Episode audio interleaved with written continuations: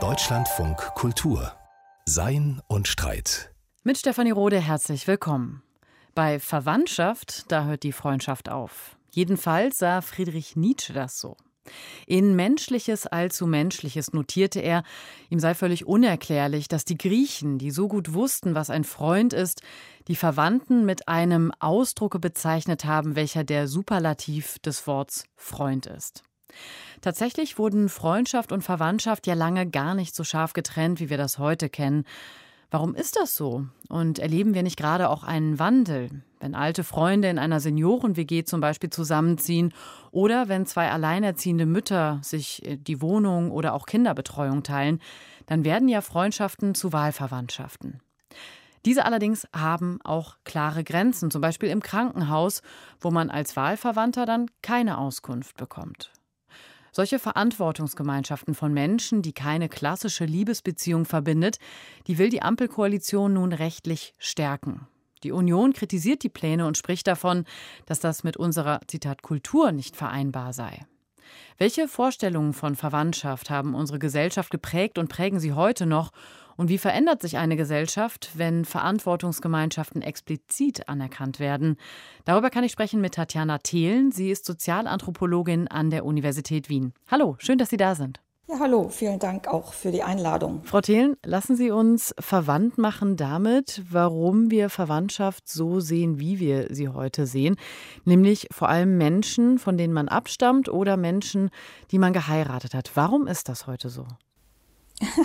Ja, warum ist vielleicht ein bisschen eine zu große Frage, würde ich sagen. Aber was wir verfolgen können, ist, was Sie ja auch schon angedeutet haben, gerade in Ihrer Anmoderation, dass es da historische Verschiebungen gegeben hat und dann speziell ab dem 17. bis hin zum 19. Jahrhundert sich ein bestimmtes Verständnis von Verwandtschaft immer mehr durchsetzt, äh, was eben darauf hinausläuft, was Sie gerade gesagt haben. Die sogenannte Blutsverwandtschaft, die Abstammung und die Heirat. Und vorher waren nicht nur bei den Griechen, sondern auch bis in das Mittelalter hinein diese Grenzen sehr viel fließender. Also die Begriffe wurden auch synonym verwendet. Man hat diese Grenzziehung nicht so vollzogen, wie sie dann eben neu eingeführt werden. Und ich glaube, es ist interessant, also es ist vielleicht nicht die Frage nach dem Warum, aber dass es eben parallele politische und wirtschaftliche Entwicklungen gibt, die sich da gegenseitig auch befruchten, um es so zu sagen. Wir haben ja auf der einen Seite eine deutlichere Entwicklung kapitalistischer Produktionsverhältnisse und auf der anderen Seite eine Veränderung der politischen Ordnung hin zu einer bürgerlichen Gesellschaft und dann auch einer bürgerlichen Demokratie. Und in dieser ganzen Gemengelage wird Verwandtschaft zu einem oder das Konzept der Verwandtschaft zu etwas, was auch der alten Gesellschaft sozusagen entgegengesetzt wird. Also wir sehen das ganz deutlich bei Hegel und anderen Philosophen, die dann auch davon sprechen, dass eine äh, freiwillige Liebesheirat, die nicht mehr aus strategischen, großfamiliären Gründen sozusagen geschlossen werden sollte. Und das ist natürlich eine ganz deutliche politische Aussage. Das heißt, äh, wenn ich Sie richtig verstehe, dass Verwandtschaft dann tatsächlich auch verwendet wurde, um ein gewisses Selbstbild einer Gesellschaft aufrechtzuerhalten oder zu erzeugen von einer Gesellschaft, die sich als modern sieht, die die Wahl quasi des Partners anerkennt, der Verwandtschaft anerkennt oder wie verstehe ich das? Ja, genau. Also ich möchte darauf hinaus, dass äh, diese beiden Sachen, äh, also politische Ordnung und äh, die Vorstellung von Verwandtschaft ganz deutlich zusammenhängen, neu verhandelt werden und in diesem Zuge sich Gesellschaften auch verändern. Das sehen wir eben in dieser Zeit ganz deutlich und diese Vorstellungen prägen also auch noch ganz deutlich unser Selbstverständnis. Und gleichzeitig sehen wir ja, dass dann traditionellere Formen, also zum Beispiel die Verwandtenehe, wo man einen Cousin oder eine Cousine geheiratet hat, um auch diese alten Strukturen eben aufrechtzuerhalten, den Reichtum aufrechtzuerhalten, dass das als etwas gesehen wird, was man überwunden hat und das in traditionellen Gesellschaften vielleicht noch so ist, aber in Europa dann eben nicht mehr. Das sehen Sie aber tatsächlich kritisch. Da sagen Sie, das ist eine falsche Erzählung, oder? Historisch ist es falsch, sagen wir mal. Ich bin ja jetzt keine Historikerin, aber das, was die Sozial- und Wirtschaftshistoriker mir sagen, demnach äh, stimmt das nicht. Also David Sabian hat zum Beispiel ganz viel dazu gearbeitet, andere auch.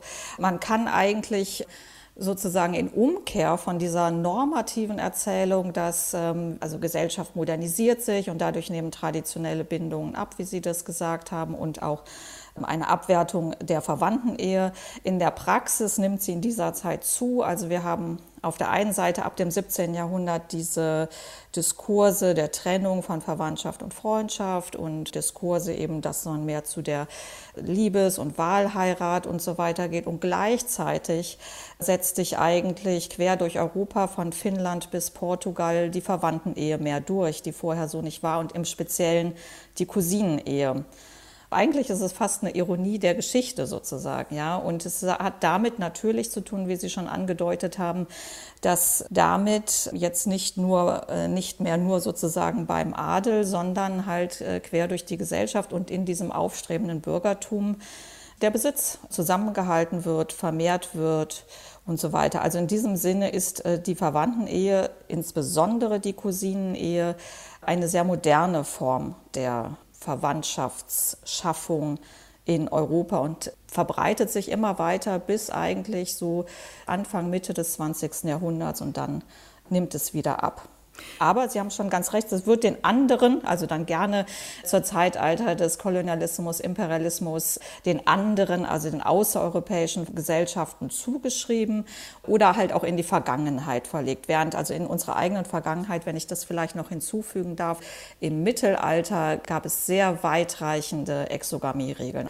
Das hat auch wiederum politische Zusammenhänge mit dem Streit zwischen Kirche und Staat, aber man durfte keine Verwandten bis zum achten Grad oder sowas heiraten und das ist, also soweit, das kann, glaube ich, überhaupt niemand mehr heute noch nachvollziehen. Aber diese Exogamie-Regeln waren eben sehr weitreichend. Sie haben eben schon von den politischen und wirtschaftlichen Mechanismen gesprochen. Es ist ja tatsächlich bis heute so, dass wir beobachten können, wenn wir jetzt in die Gegenwart kommen, dass es immer noch diese Vorstellung gibt von der Familie als Keimzelle. Was ist das für eine Idee? Ist das eine Einheit, die der Staat am besten kontrollieren und regieren kann? Oder ist das ein Gegenpol zu einer Gemeinschaft oder einer Staatlichkeit, also irgendetwas, was sozusagen privat ist? Wie würden Sie diese Idee von der Familie als Keimzelle fassen? Da muss ich Ihnen ehrlich gestehen, ich weiß nicht, wo da die historische Quelle ist. Es ist schon sehr lange auch in der europäischen Geistesgeschichte so gewesen, dass man politische Ordnung so abgebildet hat auf äh, verschiedenen Verwandtschaftsmodellen. Aber ich würde vermuten, dass dieses Bild, was ja auch ein interessantes Bild ist, ein sehr wieder auf die Natur bezogenes Bild, ähm, aber dass die Familie klein ist. Und es findet ja auch in dieser Zeit nicht nur die Trennung von Verwandtschaft und Freundschaft statt, sondern auch die Trennung zwischen Verwandtschaft und Familie. Und da schreibt man sich selber, also ich sage jetzt mal ganz grob ähm, im westlichen Diskurs, sich selber Familie zu und den anderen Verwandtschaft. Das beinhaltet das gleiche Bild. Die Familienbeziehungen sind die kleine, was wir auch gerne als Kernfamilie bezeichnen, äh, Vater, Mutter, Kinder. Und die anderen haben halt große Verwandtschaftsverbände. Und das wird so als Gegenmodell. Und in dem Moment, wo die Familie natürlich sehr klein ist, steht ihr der übergeordnete Staat als große Entität sozusagen gegenüber. Dieses Bild haben wir immer noch und das ist äh, sehr, sehr wirkmächtig natürlich. Jetzt ist ja die Frage, auch wenn wir ins Heute kommen, wie definiert man denn Verwandtschaft? Also kann man davon sprechen, dass es universal gültige Verwandtschaftskategorien gibt, Abstammung, Blut und so weiter? Das war die Vorstellung, die sich da historisch entwickelt hat, über die wir anfänglich gesprochen haben. Also diese Vorstellung, dass es Verwandtschaft überall gibt, dass sie sozusagen naturgegeben ist und dann kulturelle Bedeutungen draufgesetzt werden sozusagen. Aber heute würden wir nicht mehr davon ausgehen, sondern das ist eben eine stark westlich geprägte Vorstellung. Für mich persönlich, sage ich mal, ist Verwandtschaft in diesem Sinne auch eher eine deskriptive als eine analytische Kategorie. Was meinen Sie damit? Ähm, dass da ganz unterschiedliche Inhalte dran geknüpft werden können. Es gibt die Vorstellung einer besonderen Verbundenheit zwischen Menschen, die aber ganz unterschiedlich hergestellt werden kann. Also sie kann durch körperliche Beziehungen, durch emotionale Nähe, durch rituelle Handlungen, hergestellt werden und äh, gesellschaftlich wichtig daran ist, dass da häufig auch äh, Rechte und Verpflichtungen dran geknüpft sind, wie Sie das anfänglich auch in Ihrer Anmoderation angesprochen hatten. Ganz deutlich ist das zum Beispiel auch im Erbrecht, aber auch im Familienrecht. Also das, was Sie so gesagt hatten, wer, ich glaube, Sie hatten das Beispiel, wer kann jemanden im Krankenhaus besuchen, wer kann Entscheidungen treffen.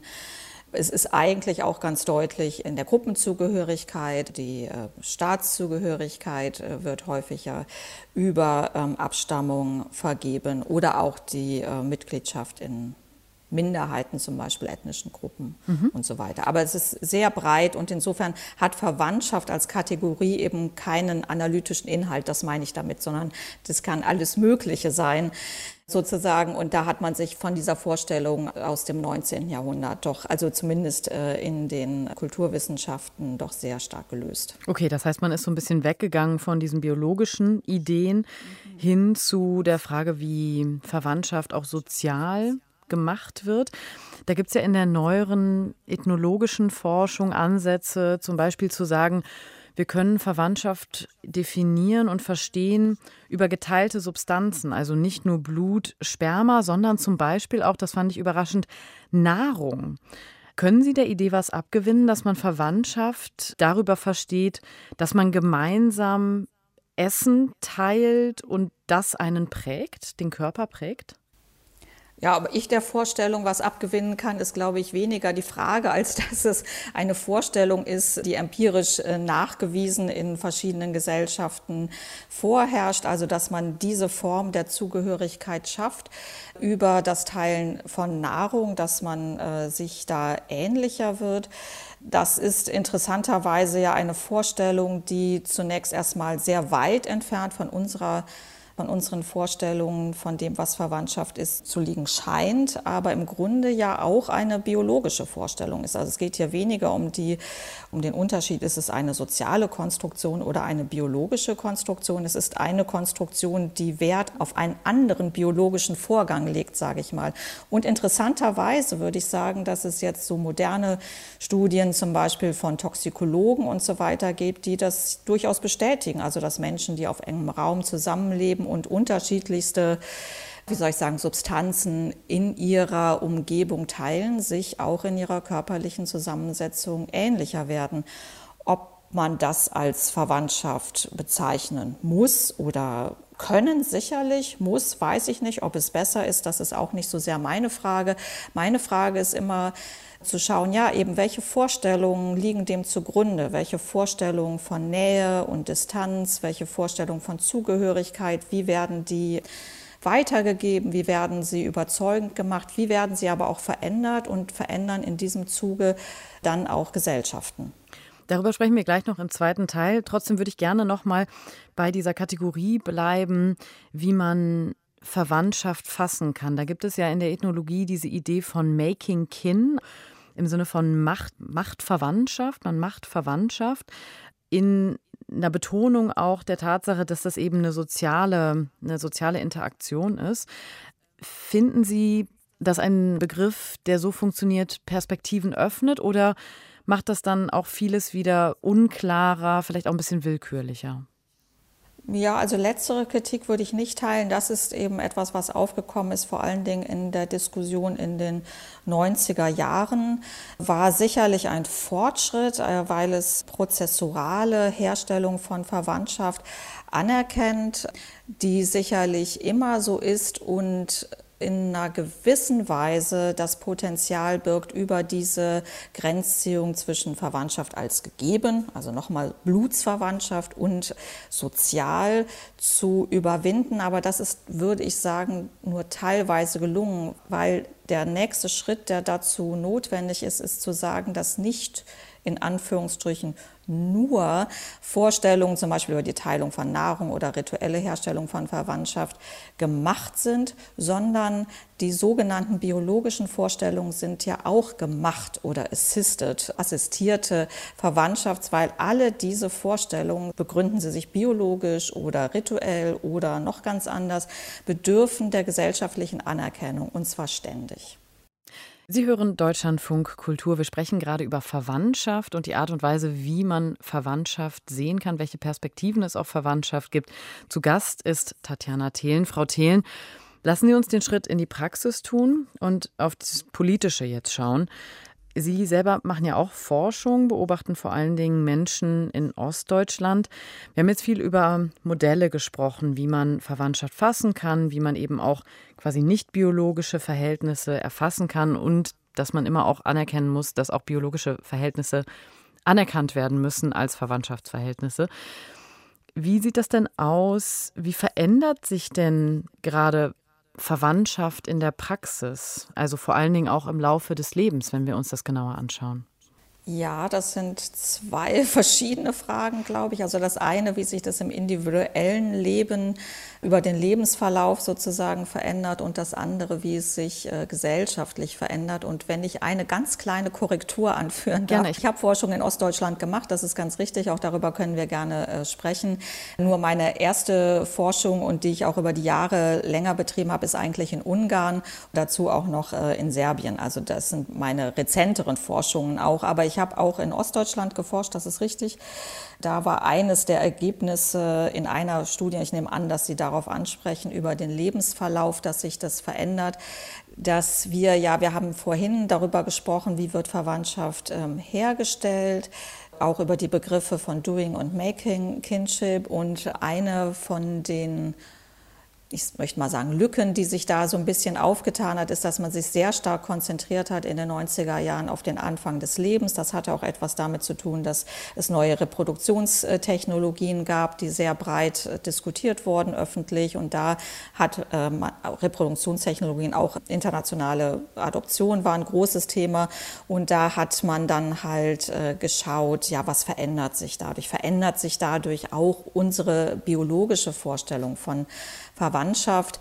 Zum Beispiel, das wäre jetzt auch auf Ihre Frage bezogen, was verändert sich da eventuell?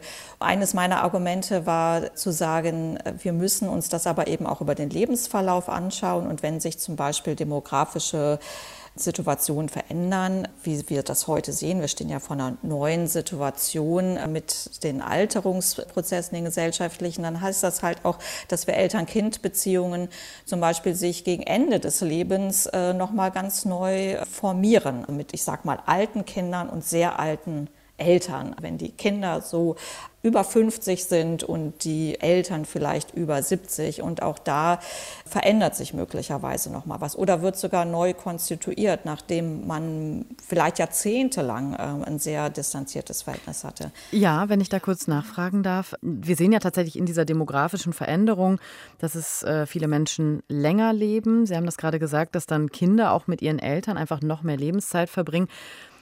Stärkt das dann langfristig das, was man als traditionelle Familienverbände bezeichnet? Ich bin ja immer sehr vorsichtig mit den Begriffen traditionell. Also traditionell äh, hört sich so nach ganz uralt, äh, jahrhundertelang schon immer so gewesen. Und äh, das, was heute als traditionell bezeichnet wird, scheint mir etwas zu sein, was es allerhöchstens vielleicht so von den 50er bis zu den 70er Jahren, also im Nach, in der Nachkriegsgesellschaft in Europa mal als dominantes, zumindest dominante Praxis, nicht unbedingt dominante Norm, aber das jetzt also, äh, wie soll ich sagen, Eltern und ihre Kinder zusammengelebt haben in einem Haushalt und so weiter und die Eltern haben die Kinder erwachsen werden sehen etc. pp. Das ist sozusagen das, was man heute als traditionell bezeichnet, aber eben historisch gesehen nie ein dominantes Modell war.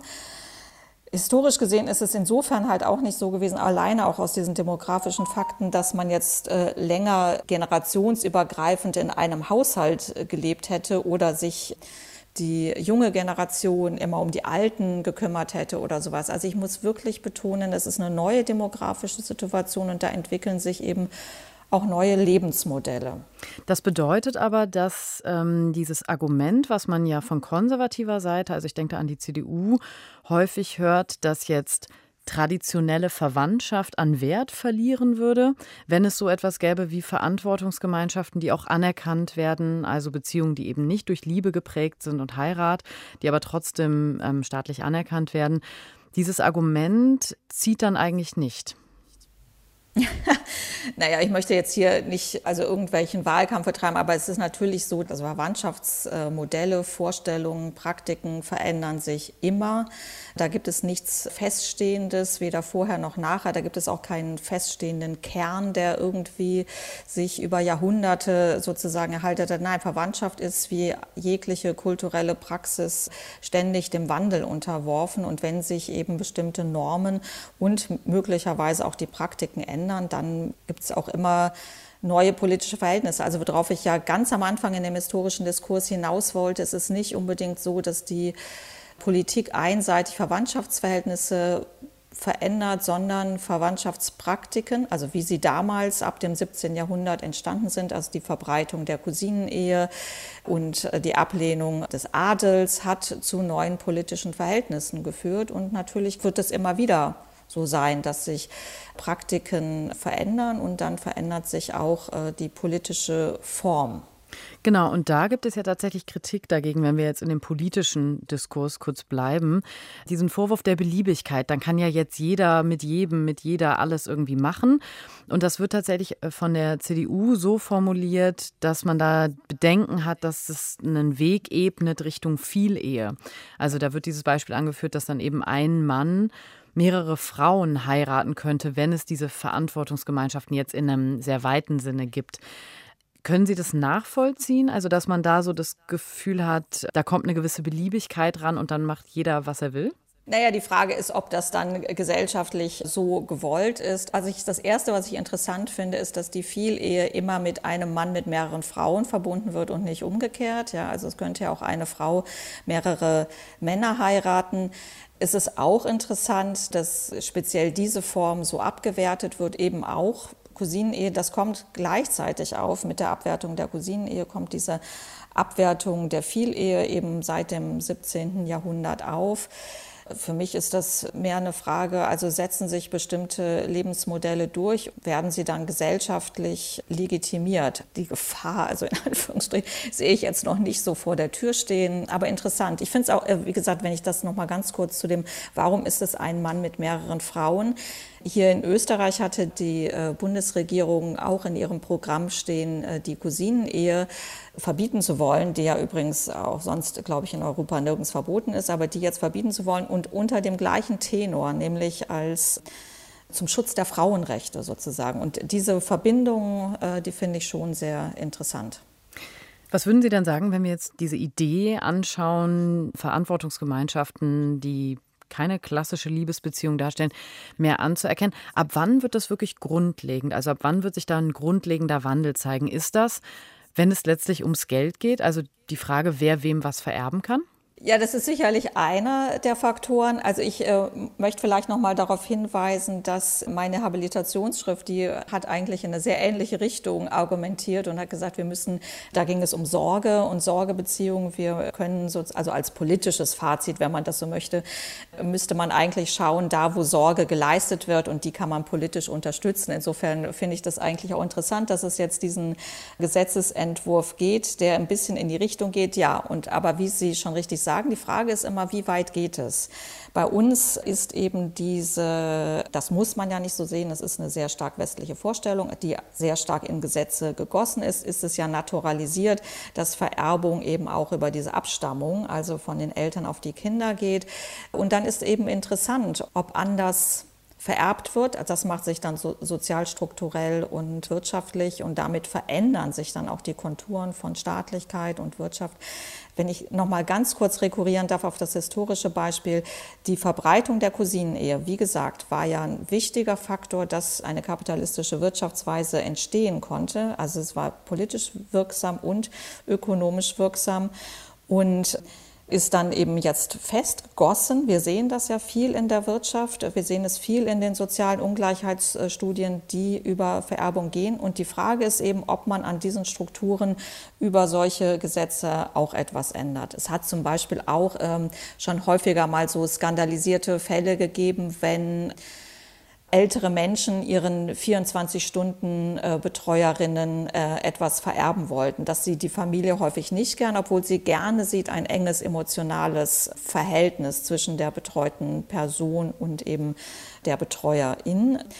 Ja, also interessant zu sehen, welche Faktoren greift der Staat auf. Sicherlich ja auch, wenn staatliche Versorgungsstrukturen vielleicht ähm, auch entlastet werden können, dadurch, dass man andere Versorgungsgemeinschaften fördert. Genau, und für mich als, äh, als Sozialanthropologin ist dann immer interessant, äh, was geht vielleicht noch mit damit einher vielleicht an unerwarteten Konsequenzen oder auch an eben wie Sie schon sagen, strukturellen Veränderungen. Und letztlich stellt sich da ja auch die Machtfrage, also wer kann denn feststellen, wer dann verwandt ist? Also wer kann das überhaupt messen? Wie greift man das dann noch, wenn die Beziehungen so geöffnet werden und auch Freundschaften anerkannt werden als Verwandtschaftsbeziehungen? Genau, das wird dann auch für mich äh, wieder interessant. Ich habe jetzt gerade mit einem Kollegen, mit Christoph Lammer, an einem Sonderheft zur Messung der Verwandtschaft gearbeitet. Und äh, Messungen fassen wir dann schon auch sehr breit, also eben nicht nur genetische Nähe, sondern das kann sich eben auch in solchen Hilfeleistungen oder rituellen Gaben ausdrücken. Und die Frage ist eben genau, wenn man ein solches Gesetz in Form gießen will, da muss irgendjemand feststellen. Und was für ein Experte ist es dann?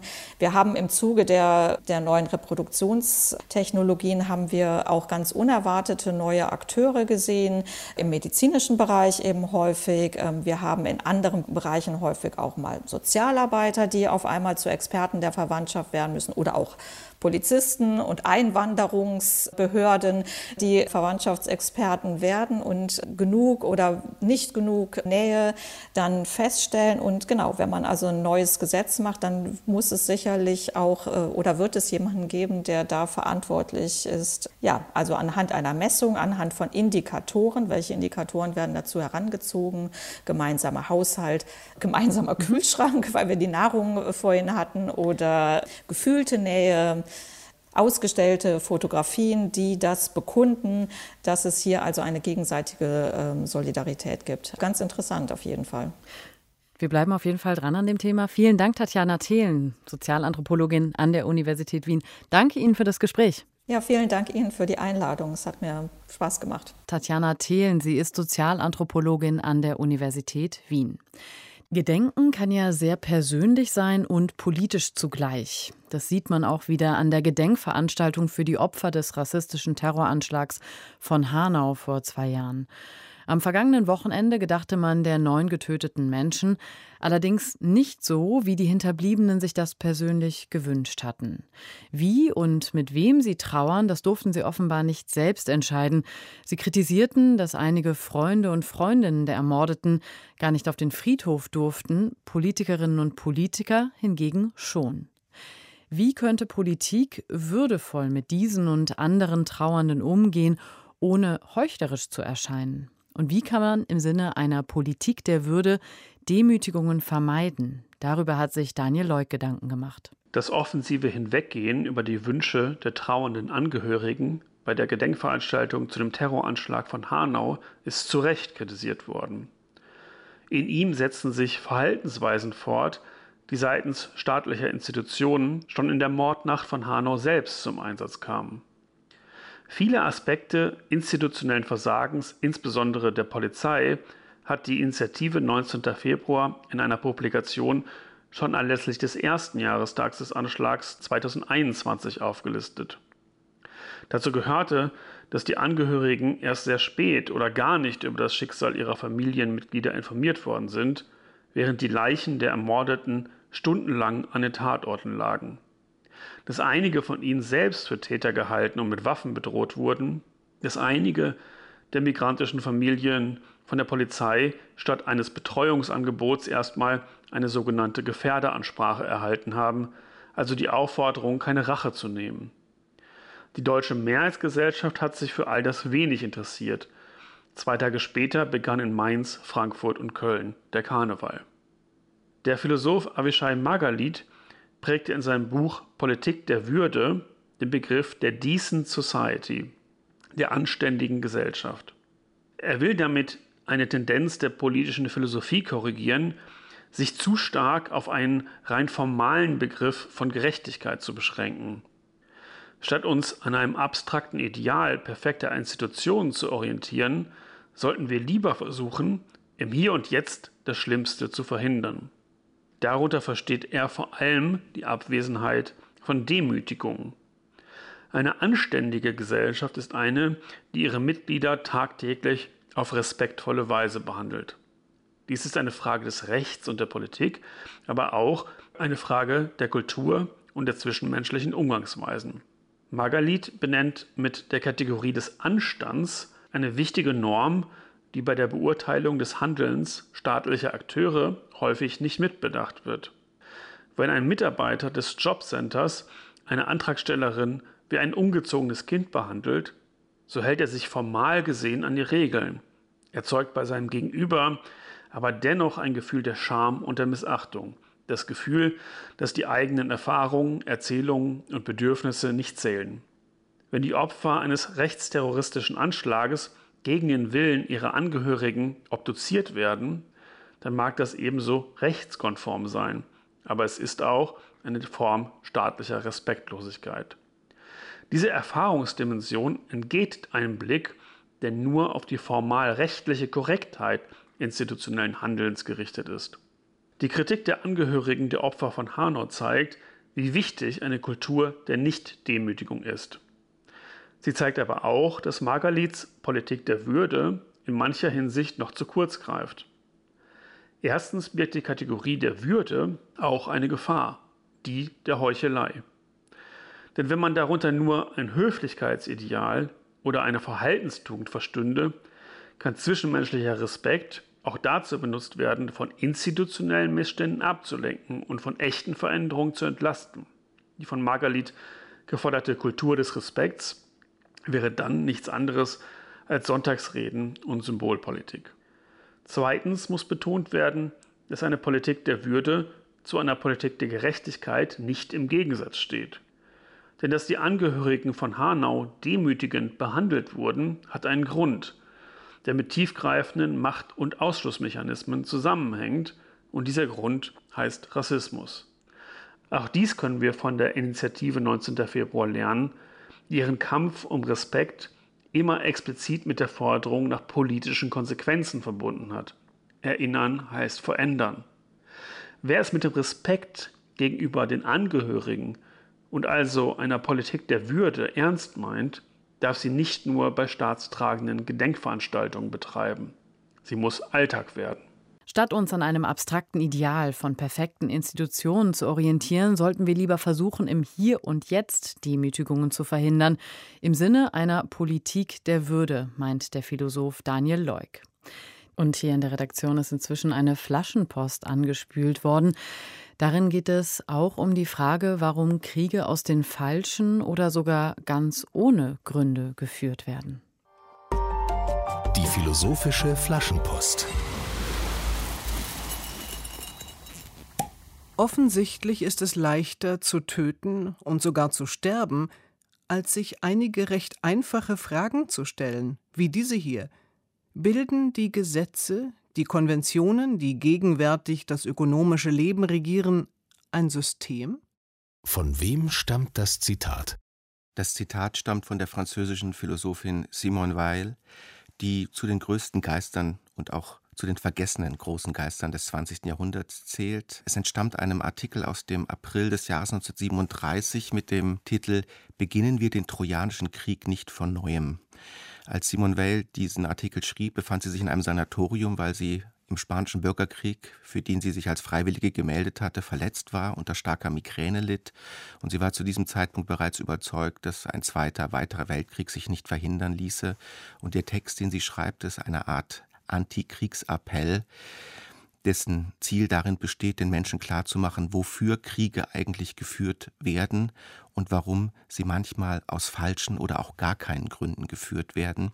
Und dafür nimmt sie den Trojanischen Krieg als Beispiel, weil dieser wurde um Helena geführt, die ja kein Grieche und kein Trojaner wirklich je gesehen hatte. Und insofern war es ein rein phantasmatischer Krieg. Wie war es gemeint? Was Simon Weil glaubt, ist, dass die Rolle, die Helena in den Trojanischen Kriegen einnahm, heute in ihrer Zeit von Begriffen in Großbuchstaben eingenommen werden. Das heißt, dass Kriege mit Begriffen motiviert werden und sie glaubt, dass die wichtigen Begriffe, die großen Begriffe wie Kommunismus, Kapitalismus, Faschismus, dass es allesamt leere Begriffe sind, dass sie eigentlich gar keinen klar definierten Inhalt haben. Und sie fordert in diesem Artikel dazu auf, sich klar zu machen, dass Begriffe es sind, die uns aufeinander aufhetzen und dass diese Begriffe meist ohne benennbares Zentrum sind und so Kriege anzetteln, die kein Ziel haben und deshalb besonders grausam sein müssen. Und in dieser Einlassung, in diesem Zitat spricht sie eben von dem System und sie meint damit ihre linken Kampfgenossin, denn sie war eine sehr gewerkschaftsaktivistische Person und sie sagt, wenn wir von dem Kapitalismus einfach so als einem System sprechen, sprechen wir von etwas Leerem Undefinierten. Wir benennen einfach einen Begriff, der uns dazu bringt, andere hassen und andere bekämpfen zu können, ohne wirklich zu sagen, was denn darin besteht. Und das ist eben bei Simon Weil das besonders Schöne, dass ihre Philosophie auch darauf abzielt, durch eine Klärung der Begriffe, die unser Handeln leiten, Frieden schaffen zu wollen. Das hält sie für den eigentlichen philosophischen Dienst. Was sagt es uns heute? Ich glaube, dieses Zitat sagt uns heute das, was es damals auch sagte, dass wir sehr vorsichtig sein müssen als Kommentatoren, als Bürger, als Politiker im Schutze irgendwelcher Großbegriffe. Simon Weil nennt sie auch Monsterbegriffe, unser eigenes Handeln zu legitimieren, ohne ein klares Ziel zu kennen. Wer heute als Kommentator immer von dem Neoliberalismus, dem System, den Chinesen spricht, der nimmt Abkürzungen, in moralischer Hinsicht verwerfliche Abkürzungen, weil er vorgibt, etwas Konkretes zu bekämpfen, ohne in der Lage zu sein, wirklich zu sagen, was es denn wäre. Wolfram Eilenberger hat diese Flaschenpost für uns geöffnet. Und das war Sein und Streit für heute. Danke fürs Zuhören. Machen Sie es gut.